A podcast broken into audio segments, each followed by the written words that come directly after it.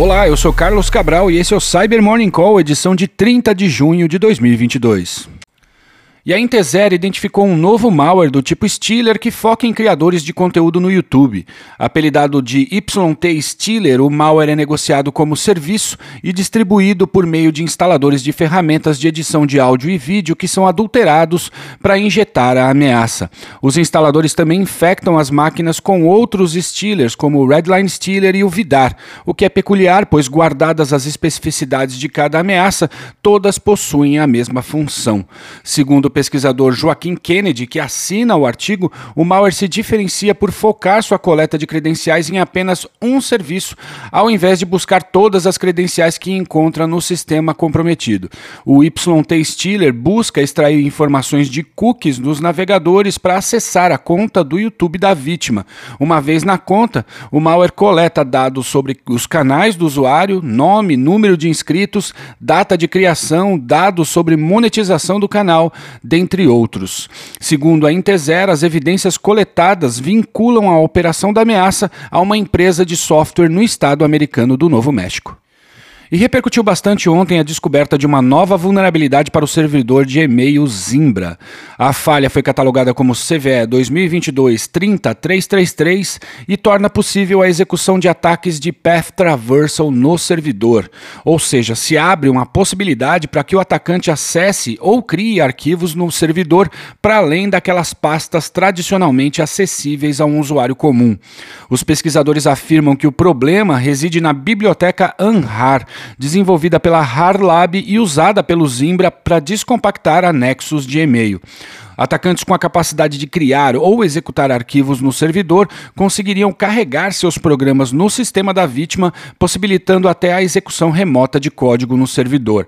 A HarLab disponibilizou uma correção para a falha no Anhar, a qual recomendamos a homologação e instalação assim que possível.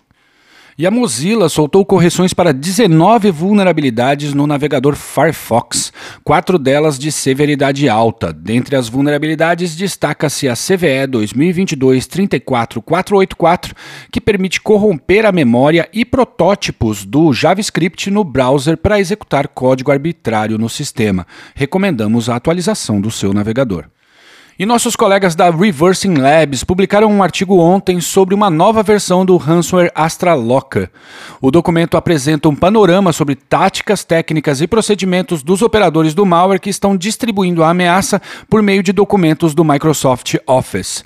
Os pesquisadores indicam que há evidências de que essa nova versão da ameaça foi desenvolvida com base em versões vazadas do código do ransomware Babook, o que se expressa em similaridades presentes na nota de resgate resgate e na extensão dos arquivos criptografados. Também foi notado que os operadores da versão nova do Astra Locker usam uma carteira de criptomoedas anteriormente ligada à operação do ransomware Chaos. Os operadores da campanha esperam que a vítima seja persuadida a executar algumas etapas para infectar seu computador, as quais pressupõem abrir o anexo da mensagem, clicar em um ícone dentro dele e aceitar a execução de conteúdo não verificado. Após esses múltiplos cliques, o ransomware é ativado. Por fim, a equipe da Horizon 3 documentou ontem uma vulnerabilidade que afeta o Zorro Manage Engine AD Audit Plus, uma ferramenta de compliance utilizada por organizações de diversos tamanhos para monitorar mudanças no Active Directory. A falha, catalogada como CVE 2022-28219, permite a execução remota de código e é explorada por meio do encadeamento de outras vulnerabilidades através de endpoints vulneráveis usados pela parte client da plataforma para realizar o upload de eventos ao produto. Os uploads, em muitos casos, não precisam ser autenticados, portanto, um atacante pode se aproveitar dessa condição para encontrar um endpoint vulnerável e fazer o upload de um malware, o qual será executado pelo servidor. Esse processo pode ser utilizado por um adversário para coletar dados de autenticação no Active Directory, decifrá-los e usá-los para se autenticar no sistema. A Zorro Manage Engine publicou atualizações para o problema. E é isso por hoje. Obrigado por ouvirem o Cyber Morning Call e tenham um bom dia. Você ouviu o Cyber Morning Call, o podcast de cibersegurança da Tempest. Nos siga em seu tocador de podcast para ter acesso a um novo episódio a cada dia. E para saber mais sobre a Tempest, nos siga no Instagram, Twitter e LinkedIn ou acesse www.tempest.com.br.